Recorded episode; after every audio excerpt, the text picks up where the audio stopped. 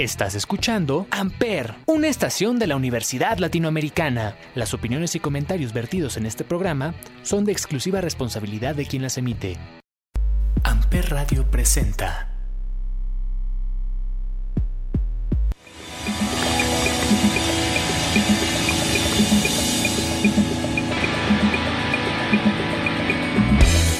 Hola a todos, bienvenidos al Consul. En la consulta de este día hablaremos de relaciones de pareja.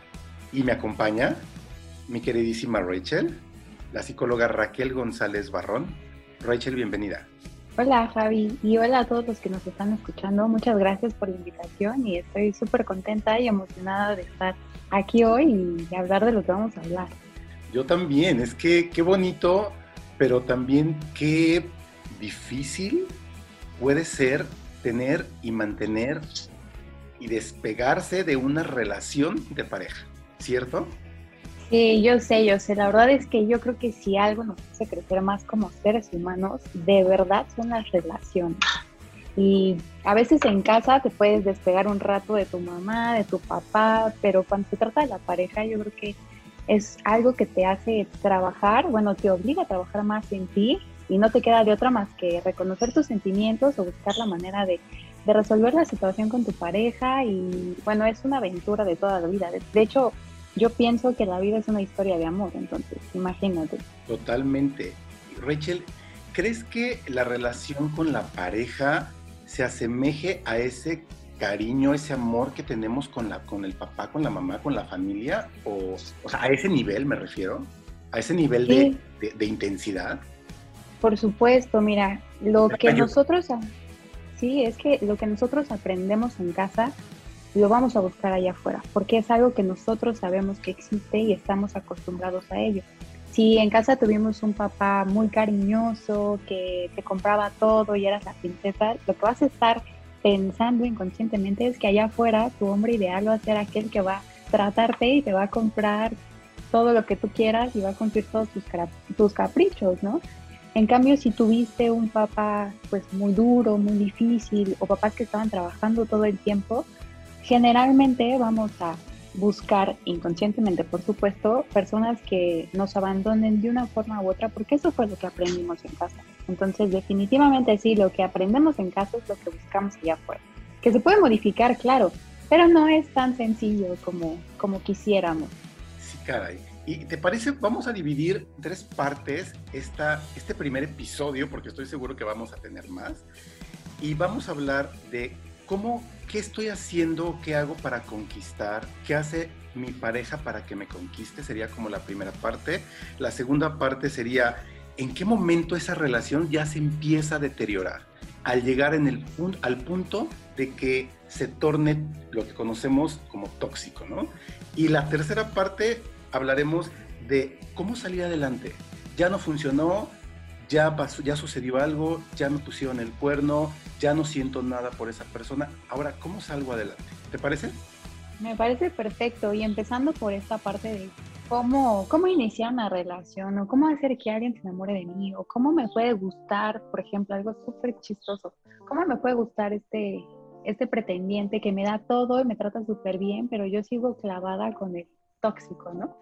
Pues miren, es algo súper importante empezar por aquí, porque como decíamos eh, al principio, aquello que buscamos o que aprendimos en casa es lo que vamos a buscar afuera.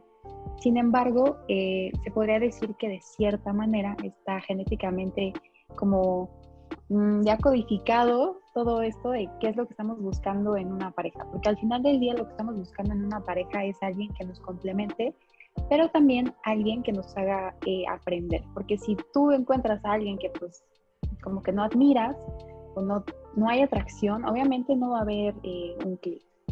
Entonces, ¿cómo puedo conquistar a alguien o cómo puedo eh, hacer que alguien se enamore de mí?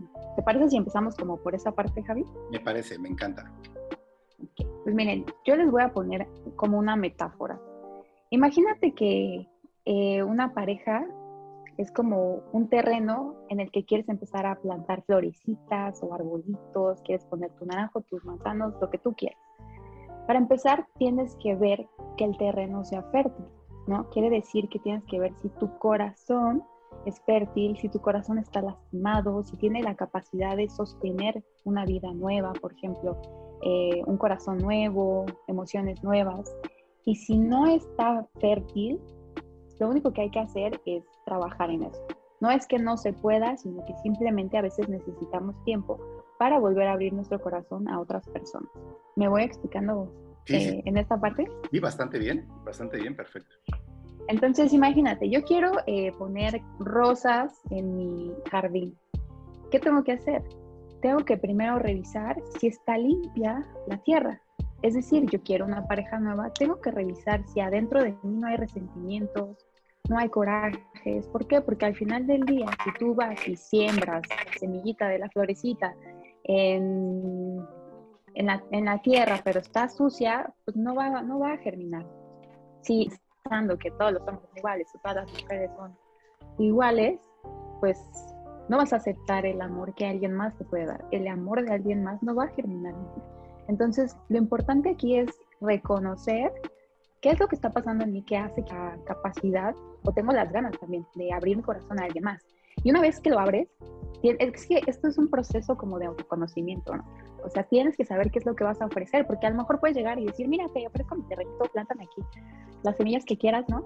Pero también tienes que ver si es lo que la, la otra persona necesita. Por ejemplo, para sembrar flores, para sembrar eh, fruta, para sembrar mil cosas. O sea, las plantas necesitan como que algunas necesitan que sean de sol, algunas necesitan eh, ser plantadas en agua, otras necesitan sombra, otras necesitan cierto tipo de, de ambientes, ¿no? Entonces, es importante ser conscientes de esto porque no es muchas veces que te estén bateando o que la persona que te gusta no, no sea como, no te voltee a ver o no te sientas correspondido, no, no es por ti, sino porque a veces las personas también tienen necesidades distintas, ¿no? Entonces aquí tendríamos que ver qué es lo que hace que, que a ti te guste esta persona. ¿Te gusta porque te ignora?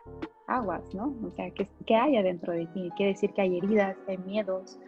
Entiendo que es tener que estar preparado, tener que estar listo, o sea, estar, quererme yo primero para poder darle o mostrar a, los, a, la otra persona que yo estoy bien.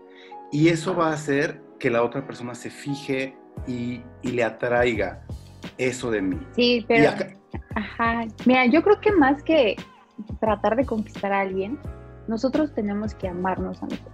Por ejemplo, yo soy un terreno que puede sembrar este tipo de flores. Y sobre eso, tú puedes elegir a quién le vas a comprar qué, qué semillas, ¿no? Puedes tener un proveedor que te deja en tanto eh, las semillas de, rosas, pero también te ofrece girasoles y son de mala calidad, por ejemplo. O puedes tener uno que te deje súper caro las semillas, pero son de excelente calidad y va a germinar, pero te va a costar un esfuerzo llegar a, a, tu proyecto. ¿no? Entonces pasa lo mismo en las relaciones. ¿Qué es lo que yo quiero? ¿Qué es lo que yo tengo para ofrecer? ¿Qué es lo que el otro me está ofreciendo? ¿A quién voy a dejar que siembre en mi jardín? Porque que alguien siembre en tu jardín es un lujo implica tiempo, implica hacer muchas de tus cosas a un lado, no porque tengas que dejar tu vida, sino porque simplemente una pareja requiere un compromiso, ¿no? Así como vas a empezar a hacer ejercicio, vas a empezar a estudiar un idioma, tienes que sacrificar tu flojera, tienes que sacrificar tal vez algunos fines de semana, tienes que sacrificar algunos antojos, también la pareja requiere un compromiso. Entonces, ¿realmente va a valer la pena el esfuerzo? ¿Las ganancias van a valer la pena o, o no van a valer la pena? hay que poner una balanza de cierta manera. Sí, tienes que saber venderte, pero también tienes que saber a quién le vas a comprar. Rachel, tenemos que irnos al primer break, pero para esto me gustaría que me dijeras qué canción te pone de buenas. Una canción que me pone de buenas siempre es la de Ride It de Record. Ok, vamos a escucharla y regresamos. to the lights down.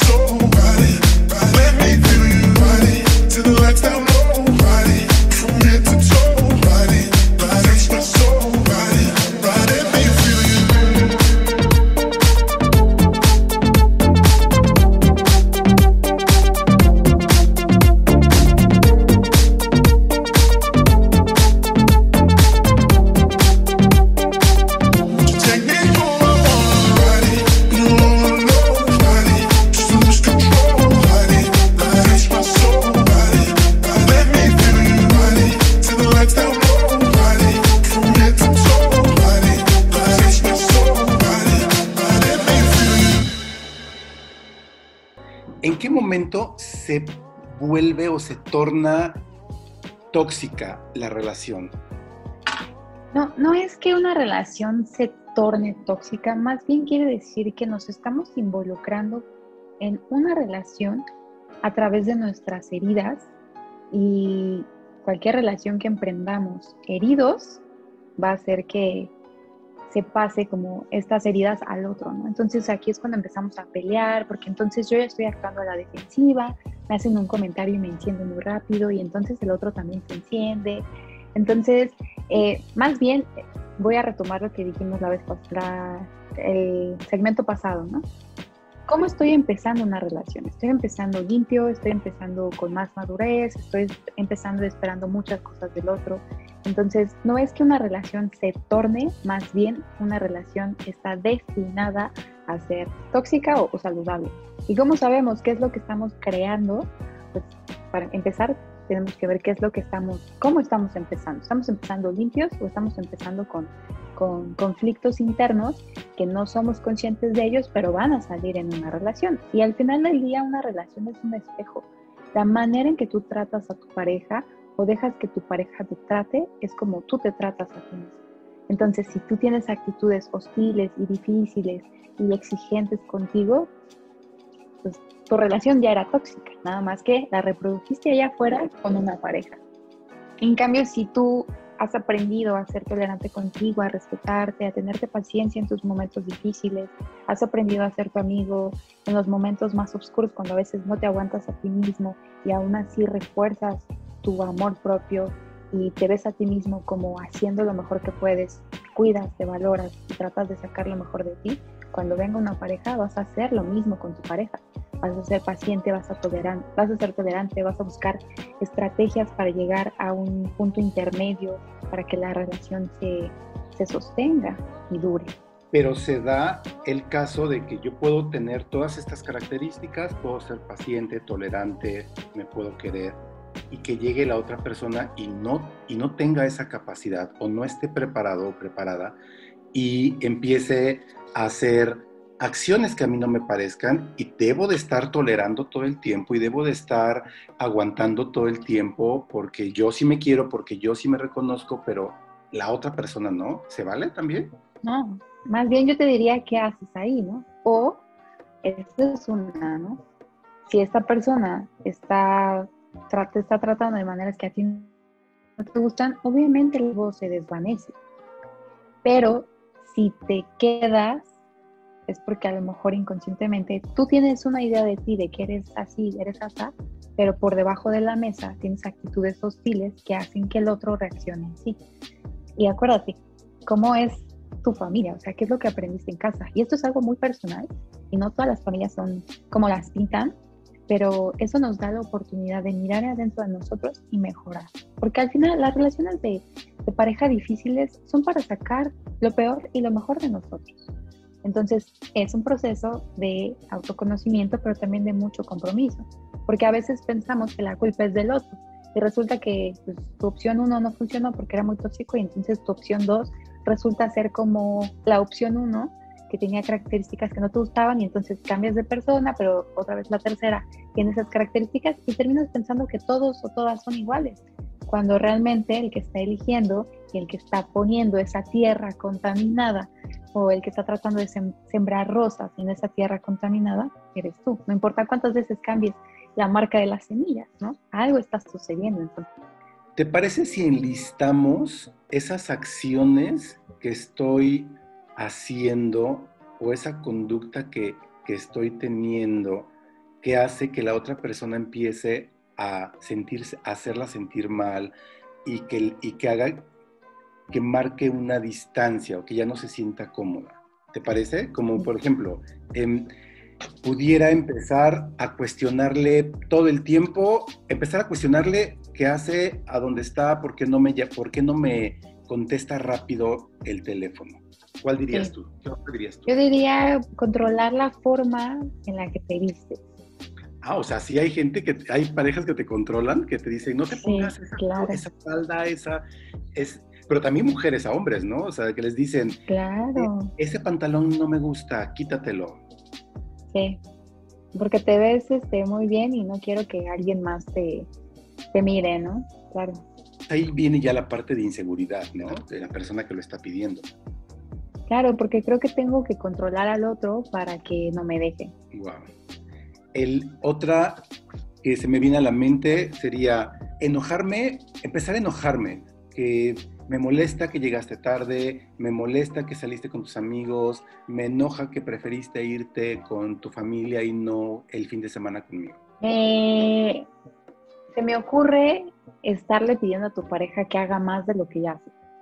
Es que cómprame más cosas, es que dedícame más tiempo, es que eh, háblame más bonito en vez de reconocer que la persona de por sí ya está haciendo un esfuerzo para estar contigo.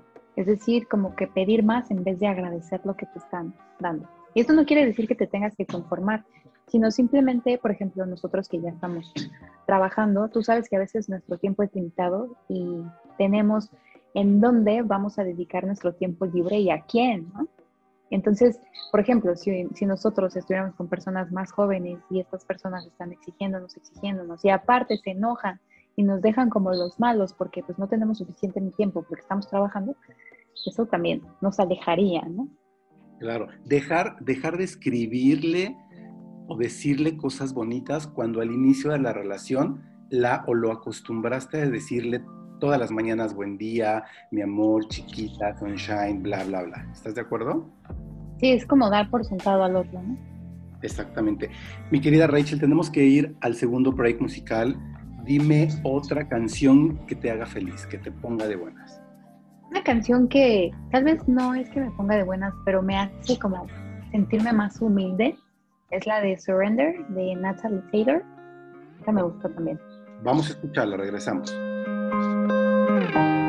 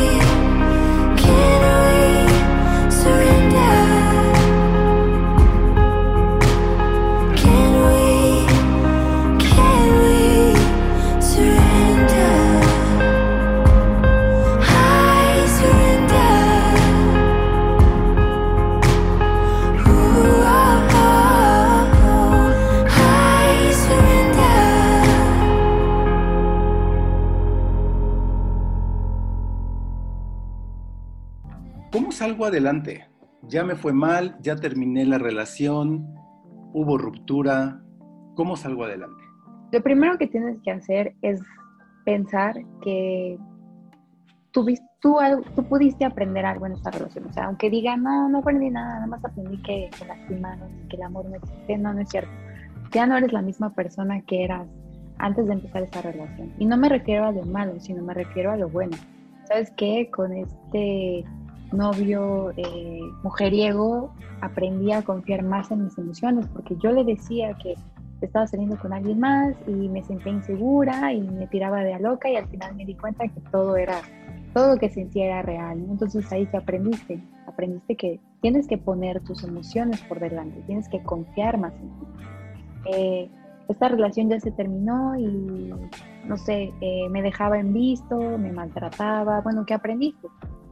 Muchas personas aprenden a entretenerse en otra cosa, enfocar su energía en ellos mismos y entonces se modifica la relación que tenían con ellos mismos antes de empezar esta relación turbulenta. Entonces, lo que yo les diría es, reconoce y agradece el aprendizaje obtenido. Si tú reconoces y, y agradeces lo que aprendiste, ya hubo una ganancia por ahí. Otra cosa que les podría decir es, Lo que aprendiste, pero hecho por ti, o sea, de tus acciones, ¿cierto? claro, claro, sí, Ok. claro, es como una manera de, ahorita estamos hablando como de relaciones que fueron muy difíciles, ¿no? Y Ok, muy- ok. te lastimaron mucho, entonces lo que tú hayas aprendido, lo que hayas hecho por ti, reconoce. Porque es una manera de, de irte completo. Otra cosa que puedo sugerirles es no se den de latigazos, porque de por sí es súper doloroso cuando terminas una relación. Y conozco mucha gente que va con sus amigos y les dice, es que me hizo y me lastimó, y los amigos te dicen, ay, hasta que te diste cuenta, ¿no? o, ay, pues sí, es que era lógico. Y entonces la persona se queda con muchísima culpa y cuando te vas a dormir estás así, ay, es que no hubiera hecho esto, y es que qué tonta, porque ¿para qué me dejé hacer esto y lo otro, no? Y yo les diría ahí, eh, momento.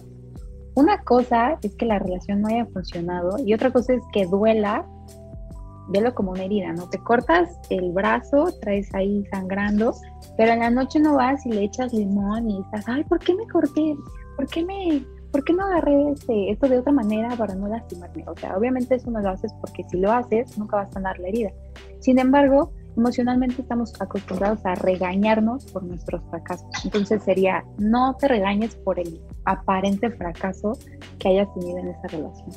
Mejor date permiso de que la herida inicial eh, sane y no le eches limón y sal regañándote y diciéndote que eres un fracasado por haber eh, pasado una mala situación o porque esto haya terminado. Pero hay- personas a las que les toma mucho este proceso, ¿no? El, el- el reconocer que ya no está más la otra persona. Y aquí pudiéramos hablar de codependencia inclusive, ¿no? Mira, sí, la codependencia tiene que ver cuando tu pareja es adicto a alguna sustancia, ¿no? Pero sí podríamos hablar como de dependencia emocional. Ahora, te voy a decir algo. Cuando alguien extraña muchísimo a alguien es porque lo tiene idealizado. Y hay una frase que me gusta mucho. Cuando tienes hambre, hasta el pan duro sabe bueno. Entonces, estoy segura que cuando vienen, por ejemplo, a consulta, yo les digo, a ver, escriben en una hojita todos los defectos de esta persona y escriben en una hojita todo lo que admires. Y nos damos cuenta que lo que admiran, o sea, tienen súper idealizada a la persona porque emocionalmente tienen hambre. Pero cuando hacemos este ejercicio de todos los defectos del otro, baja esta, esta añoranza al otro porque te das cuenta que pues realmente lo estás idealizando y esta persona también es humana, esta persona también se equivocó y aquí baja. ¿Qué pasa si no puedes cerrar el ciclo? Es porque tu lista de todo lo que admiras en la otra persona es muy amplia y te cuesta trabajo como también poner los pies en la tierra y ver que el otro era un ser humano. Y también estás idealizando a la persona porque y al amor, ¿no? Porque tú podrías pasártela bien estando contigo, con tus amigos, pero a veces creemos que nuestra fuente, única fuente de amor, va a ser la persona que nos dejó y nos abandonó y nos maltrató. Entonces yo les diría, haz una lista de todo lo que no te gustaba de esta persona para que te des cuenta que era pan duro. Wow. Mi querida Rachel, tenemos que irnos lamentablemente, pero ¿te parece si quedamos pendientes para hacer la segunda parte de este tema y abrimos preguntas del auditorio. Cualquier pregunta, cualquier duda que, que, quieran hacer referente a sus relaciones. ¿Te parece la idea? Me, me, parece perfecto porque tenemos muchísima tela de dónde cortar y, y cuando me digas yo regreso. Excelente. Vamos, vamos a organizarnos y y lo, lo hacemos, porque de verdad creo que este, estoy segurísimo que este tema da para mucho más y podemos hablar de muchos detalles más que hacemos en la relación con la pareja. ¿Cómo te encontramos en redes sociales, Rachel? Bueno, ahorita me pueden encontrar en la página del CAP, eh, CAP Hola Cuernavaca, ahí recibo eh, mensajes, solicitudes, entonces si te pueden hacer por ahí, se los agradecería muchísimo. Excelente. Mi querida Rachel, Muchas gracias, un placer haberte tenido aquí en el Cónsul. Muchas gracias a ti por invitarme y gracias a todos los que nos están escuchando. Yo soy Javier Jaén, Javier J-A-H-E-N en todas las redes sociales. Gracias por escuchar el Cónsul. Buenas tardes.